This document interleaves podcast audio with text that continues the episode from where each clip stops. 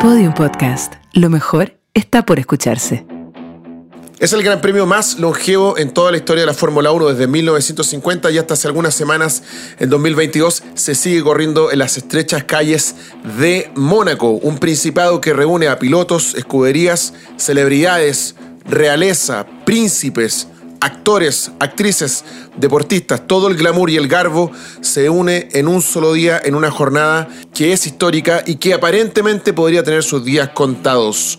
El trazado es obsoleto, la pista, todo eso es parte de la gran historia, la rica historia del Gran Premio de Mónaco. Soy Rainiero Guerrero. Soy Carlos Jimeno. Y yo, Eduardo Gualo Frías. Esto es Al Límite, historias detrás de la Fórmula 1. No sé, de obsoleto eh, creo que no tiene nada el trazado. Todo lo contrario, son de los trazados que más gustan a los pilotos, eh, donde precisamente el talento, el talento conductivo es lo que sale a flor de, carrera, de evento. Eh, así que de obsoleto nada. Aquí lo que, lo que ha ocurrido es que primero los autos han crecido en tamaño, pero no hay un tema con el tamaño. Eventualmente pueden haber menos adelantamientos, sí, pueden haber menos adelantamientos. Pero como le escuché por ahí a Albon, de hecho, decir, ya el día, el día de la clasificación, que saben que se tienen que subir al automóvil, él dice, se me hace un nudo adrenalínico en la garganta que no se me va hasta que me bajo el auto terminando la sesión de clasificación. Dice que eso no lo siente en ningún otro circuito y de eso no creo que se quieran despojar los pilotos. Yo creo que si hubiera un gran premio que se hubiese vuelto fome, fome para el público, fome para los pilotos, eh, bajo en ganancias, eh, malo en, audiencia televisiva, seguramente lo habrían bajado. Y aquí no ocurre nada de eso. Es histórico, sí, es, el primer trazado donde se corrió con pole position. Eh, ninguna otra carrera había tenido ese formato, debutó en Mónaco. es, el único gran premio que salvo la guerra y la pandemia que ocurrió con todos, siempre se ha disputado. tiene muchas cosas a favor se reconoce al ganador del Gran Premio Mónaco como entre los grandes de los ganadores, ¿cierto? Absolutamente. Tú puedes ganar un gran premio, pero si ese gran premio que tú ganaste, como ocurrió con el caso de Checo Pérez, mm. es el de Mónaco, o sea, como ocurrió con G Carlos, con sin, Sin, ir más lejos, son las 500 millas en Mónaco y 24 horas bueno, Es uno, es uno de los momentos importantes. Corona. Exactamente. Si tú tienes ese gran premio, vale, parece que valiera el doble que otro gran premio. Entonces, yo creo que Mónaco tiene hoy día todos los condimentos que tuvo antes la diferencia está en que hay un problema económico, porque el Principado juega con el prestigio, eh, la tradición, eh, la significancia, la particularidad de esta carrera y eh, a partir de ahí puede tener una ventaja respecto a otros grandes premios. Son los que menos pagan. Y hoy día está latente la amenaza sobre ellos de quitar el Gran Premio del calendario a partir del próximo o de los siguientes dos años porque caduca el contrato. Pero eh, lo que entiende el Gran Circo de la Fórmula 1 es que es solo una medida de presión de la FIA y de la carrera para que renueven ese contrato con una tarifa más cercana a lo que pagan mm. otros grandes premios. Pero, Finalmente juegan con eso. Pero está bien, entiendo lo que está diciendo y entiendo la medida de presión, pero también la Fórmula 1 desde, desde que lo tomó Liberty, eh, la empresa norteamericana que ha transformado esto realmente, esto que siempre se conoció como el circo de la Fórmula 1, hoy día sí es un gran circo, que hoy día es casi el circo solo, hoy día de espectáculos, dentro, fuera de la pista, es toda una complejidad, ¿no? Eh, pero siempre al final está todo relacionado con los números, o sea, eh, digo, la posibilidad también se hace latente y se hace certera de que esto pueda pasar porque efectivamente a lo mejor puede digo, las cosas pueden cambiar. Y un campeonato sin Mónaco. Mira. Igual va, el, campeonato va a seguir funcionando. Hasta donde yo entiendo, no es la FIA, Carlos. ¿ah? Aparecerá otro. Es Liberty la que no quiere. O sea, Liberty no quiere porque quieren que le paguen más. la FIA quiere el campeonato en la grilla, pero piensa en esto, piensa en esto. Mónaco paga 15 millones de euros por año por cada gran premio. es más bajo que en, general todos los otros países. En Asia, el piso es de 55. Azerbaiyán, Arabia Saudita, Qatar, Bahrein, 55 millones. Rápido con las matemáticas, son casi tres veces ese monto. Los otros grandes premios de Europa están todos en 30 millones de euros. Mm. Fíjate que ellos pagan la mitad de los que menos pagan.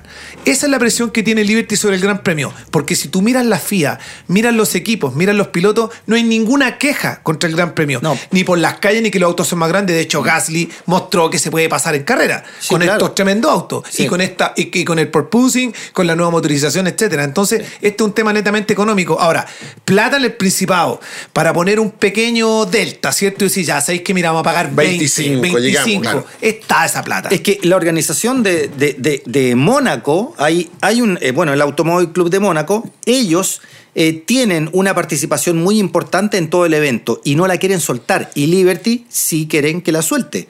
Quieren de alguna manera sacarle más provecho a Mónaco, pero esta organización no quiere dejar que Liberty se meta. Quizás tienen alguna potestad en términos comerciales. Quizás el, el Automóvil Club de Mónaco es la dueña de los derechos comerciales o de un porcentaje de Es los más derechos o menos lo comerciales. mismo que ocurre con Ferrari. Pero ojo. Por la misma razón, ojo, por ser los más longevos. Aquí tiene Claro. que haber, aquí siempre hay un contrato y aquí siempre hay dinero. Siempre la pelea en la Fórmula 1 ha tenido que ver con dinero.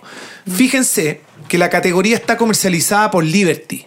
Los equipos solo pueden vender su propia imagen, no la de la categoría, No. con limitaciones de espacios en box, en autos, en trajes. Esto Sí. está todo estandarizado.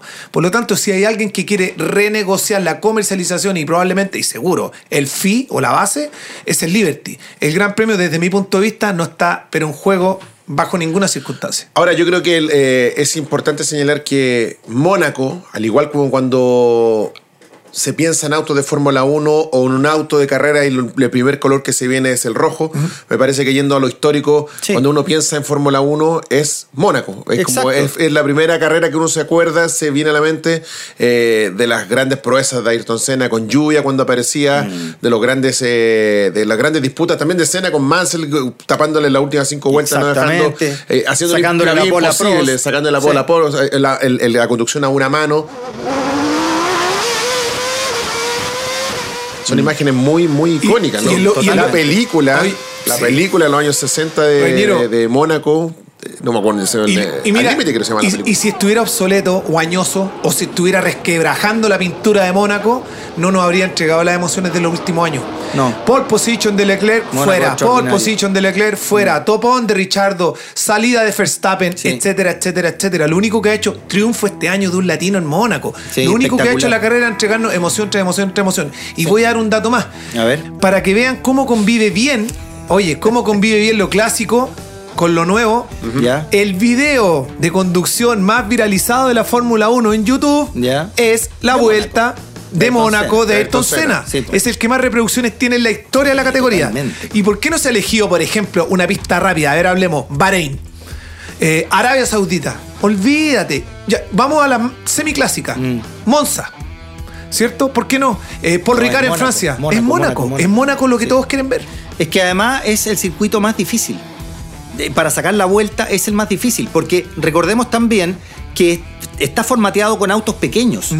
Los, los nuevos, como el propio Bahrein, tiene lugares muy anchos, muy Caben anchos. tres en la pasada de recta. Exactamente, entonces tú de verdad puedes ir en forma segura a fondo. Aquí en Mónaco Viejo te pasaste un milímetro, de hecho, no sé si fi- se fijaron este, este año la imagen que hicieron de Checo pasando en la curva donde el año pasado eh, rompió la rueda Leclerc. Claro. Oye, pero rozó la barrera Sí. y lo repetía. Es matemático este cabro, se pasó, de verdad. El mexicano que ganó la carrera es increíble las manos que tienen este tipo de circuitos y esas imágenes se ven en Mónaco mejor que en ninguno.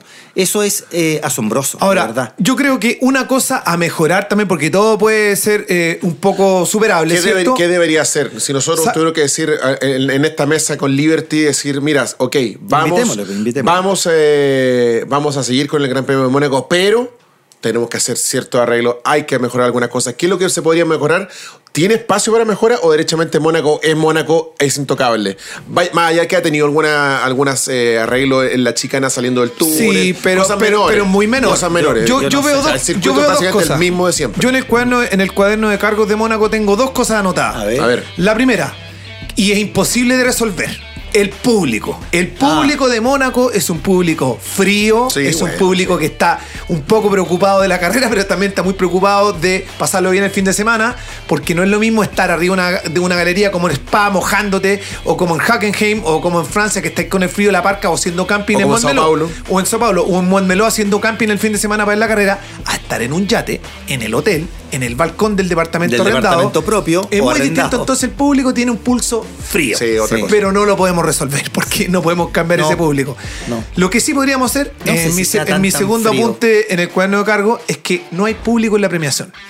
Y eso en un gran premio Mm. afecta, porque cuando vemos a Hamilton en Silverstone colgado de la reja, hasta en Bahrein, aunque no hay público, porque en la noche y en, en los grandes premios de Asia no hay público tampoco, eh, se genera un poco de ambiente. Mm. Y esto aquí no ocurre, porque termina en la recta, está la arboleda, están las barreras y no cabe nadie No, más no que el entrevistador eso- y el sí, equipo. pero eso- Entonces hay una idea que estuve leyendo por ahí. Te llevo a la de- piscina. de no, Ah. No, no, que lo hicieran por atrás, por la piscina. iban a construir un mecano donde pudieran mover unas mil o dos mil Ah, personas mira. para que en la meta hubiera público y de algún modo se viviera el champañazo como corresponde Ah, y no estés mojando al camarógrafo. No, no tiene mucha gracia.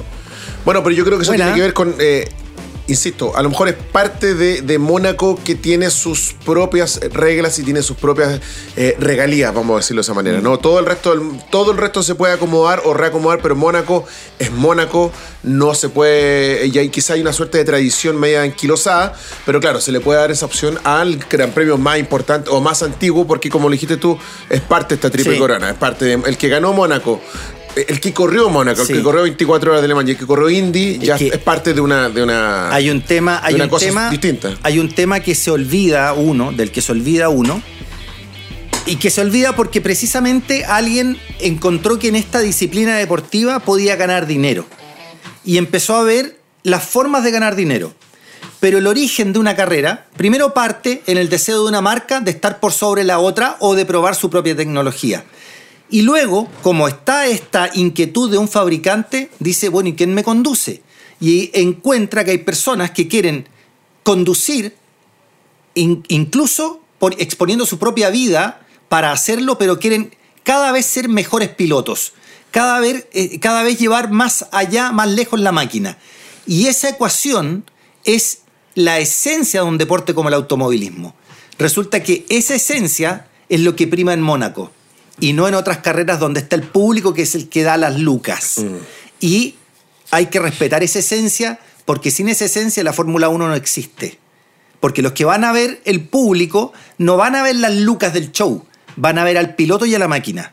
Y esa es la esencia que Mónaco tiene precisamente en esencia, valga la, valga la redundancia. Está por sobre el resto, es la carrera que más, de hecho, si tú le preguntas a cualquiera de los pilotos, ninguno dice que, que- que la se la quiere perder. No, no se la quieren perder No, no, porque no, claro. es la que más disfrutan, porque es donde ellos se exponen más. Y si ganan, saben lo que están ganando. Ahora, la carrera más difícil Igual, del calendario. también, también disfrutan otros grandes premios como Silverstone, Monza. como Monza, Porque cada uno tiene su, que cada cuando- uno tiene su, su encanto. Sí, po. Sí. ahora, yo creo que. Pero para en- en ellos Mónaco es espectacular, En defensa de Mónaco es la cantidad de veces que se ha tratado de emular a Mónaco, ¿no? Desde una curva cerrada en China, Exactamente. desde el Gran Premio de Malasia, no, de, Singapur, perdón, que se corre de noche en las Sí. calles. Eh, lo mismo que hicieron ahora con, de forma muy ordinaria, que hicieron en Miami con los dos Ah, yates no, falsos. Todo falso. Todo, pero, es, pero todo es emular Mónaco, Sí, todo sí. es que se parezca a. Mónaco, Mónaco sale a relucir en, en- en el, en todo el año en el campeonato, no solo eh, cuando se Claro, corre cuando lo quieren imitar Como y lindo- cuando es no como- pueden. Mónaco es como un lindo traje Yves Saint Laurent, ¿no? Hay un- te podéis sacar la última moda, pero sacáis el traje. Sí. Se me Yves viene a la mente una de chaqueta por ahí. Y, también, una de oye, Sí, y- sí, y sí, es- una y es linda tam- chaqueta. Es también ese restaurante que para, que, que para algunos está muerto, eh, que para algunos es obsoleto y está fuera de tiempo, en el que te exigen traje y corbata. Exacto. Y uno dice, pero en estos tiempos, compadre, yo quiero entrar con zapatilla, compadre. No, No, no, en este restaurante usted entra con traje y corbata, compadre, aunque sea el hijo del presidente. Oye, Tal cual. momentos clásicos, momentos que recuerden eh, de Mónaco que se les venga La, a la, la cabeza. defensa de escena contra Mansell. Eh, Ayrton Senna é o líder do Grande Prêmio de Mônaco. épica. 1992. épica. Y yo la verdad es que Sí. estaba, me, tiraba, me bajaba de la silla. No, no, no, olvídate, no, no, no sabía qué hacer. Estaba desesperado viendo la carrera, queriendo que ganara Senna, obviamente, pero con un Mansell vuelto loco atrás. Pero impresionante. de- desesperado. Desesperado. Un La carrera, la carrera en que, en que Senna, cuando parte, eh, cuando estaba en lluvia y le quitan la posibilidad de ganarle al supercampeón Prost eh, a, a 1984. ¿cierto? Exacto, pero ahí con su, con su protector. Eh, ¿Cómo se llama el franchute que está Eh, arriba del mando? Jan, eh, Marí, eh, eh, Marí- no, no, Marí Le Pen es otro. ¿Cómo se llama este? Ah, se me fue, lo digo. Bueno, ok, era el, el- el director de la FIA en ese minuto, Sí. entiendo, ¿no?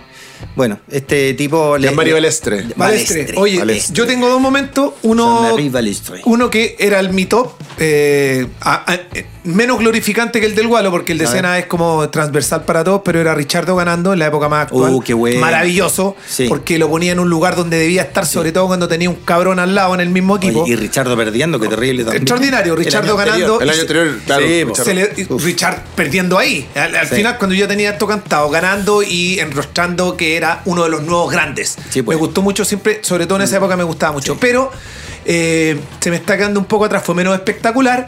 Pero el triunfo de Pérez este año, de volver a ver bueno. un latino arriba, Muy, ahí muy en bueno. Mónaco, Sí. eh, puta, me hizo feliz. Me hizo, me hizo decir, este gallo que lo tiene merecido, compadre. Y si había una carrera que este año pues. tenía que ganar con este equipo, era esa. Y esa ganó. Exactamente, muy bien. Grand Prix de 1966 se llamaba Ya. la película que la música la hizo Jean-Michel Jarre. Eh, perdón, eh, Ah. Maurice Jarre, el, el padre de Jean-Michel. Por eso me acordé de una película clásica de- Wow. que se filmó en colores.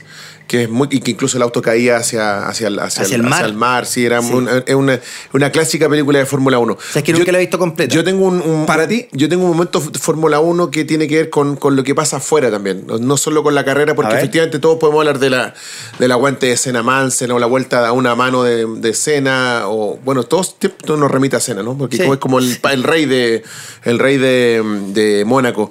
No, me voy a quedar con el año en que Kimi Raikkonen queda fuera de la pista, queda fuera de la carrera y se va, en vez de esa box, se va al yate de unos amigos y a, y a los 10 minutos lo muestran ahí instalado en el yate sin polera, tomándose Muy una buena, cerveza. muy así. buena. Digo, no, no, no vuelvo, no vuelvo al box. Y así quedó fuera con Ferrari. Sí. Era Mercedes, creo que se fue. Y la cámara empieza a seguir como diciendo, ¿para dónde va? Kimi Raikkonen.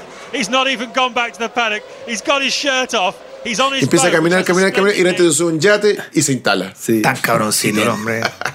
Tan, rockstar, no, ¿o no? no tenía ganas de volver al box para que le dieran explicaciones de nada. Han estado los. Un finlandés loco igual. ¿sabes? Sí, han estado. ¿Qué, qué perfil más distinto siendo Finé igual que Botas? Distinto. Distinto. Otro- otros corazones, ¿o no? Otra locura. Otra locura. Bota El mucho mismo más Mika. Hakkinen- que es un super campeón también, un tipo súper centrado, súper tranquilo. sí. ¿no? Súper crack, Sí. súper, súper, súper. Más del estilo de Botas, claramente. sí, sí, sí. Oye, eh, y, y la cantidad de estrellas que han pasado por ahí, yo debo reconocer que todo, todo en algún rinconcito tenemos nuestro lado paparazzo, ¿no? Nuestro lado medio frívolo. A mí me gustó ver a Serena Williams, a mí me gustó ver a Harrison Ford, a mí me gustó ver a Shaquille O'Neal hace muchos años. eh, A mí me gustó ver a Eric Clapton ahí, también paseando- eh, paseándose por, por el paddock. a Valentino, que también estuvo entregando un premio ahí. Los más grandes, cuando les dicen, porque estas son invitaciones eh, all, eh, all inclusive Claro. para los grandes estrellas que tienen que ir a, a un poquitito darle glamour, cuando le dicen, elija un gran premio, porque hay un pool de, de rostros para estos grandes premios, se lo pelean ahí, tenéis que ser, pero eh, mega star para que te consideren. Sí. Bueno, yo no sé, yo la verdad es que no me fijo mucho en la. ¿Cuántas, bueno, ¿cuántas veces Es que no rechazaste sabéis quiénes- no sabéis quiénes son, ¿Cuántas veces rechazaste? No, sí sé, o sea, sé que son artistas, pero, Pero la no verdad sabes es que quiénes son. ¿Cuántas veces No. rechazaste la invitación a Mónaco? ¿Cuántas veces tú te dije, no, no quiero ir este año? Sí, como cinco veces. No, pero fuera de broma, dejáis todo votado si te invitan a Mónaco. Pero todo obvio, votado. obvio. pero todo votado. Todo. Todo votado. El- Todo. el- todo votado. Todo. El, ex- el resultado del COVID de tu hijo. Todo. Todo votado. Eso es todo votado. Es como dicen en el campo de esas trancas para perder familia y pega. Todo. ¿Sí? Todo. Yo lo dejo todo votado. ¿Viste? Puta, que te costó creerme. Al tiro, ¿no? ¿Sí o no? Chao, todo, pero todo, así, a obvio. ojos cerrados, ya me subo al tiro. Pero obvio.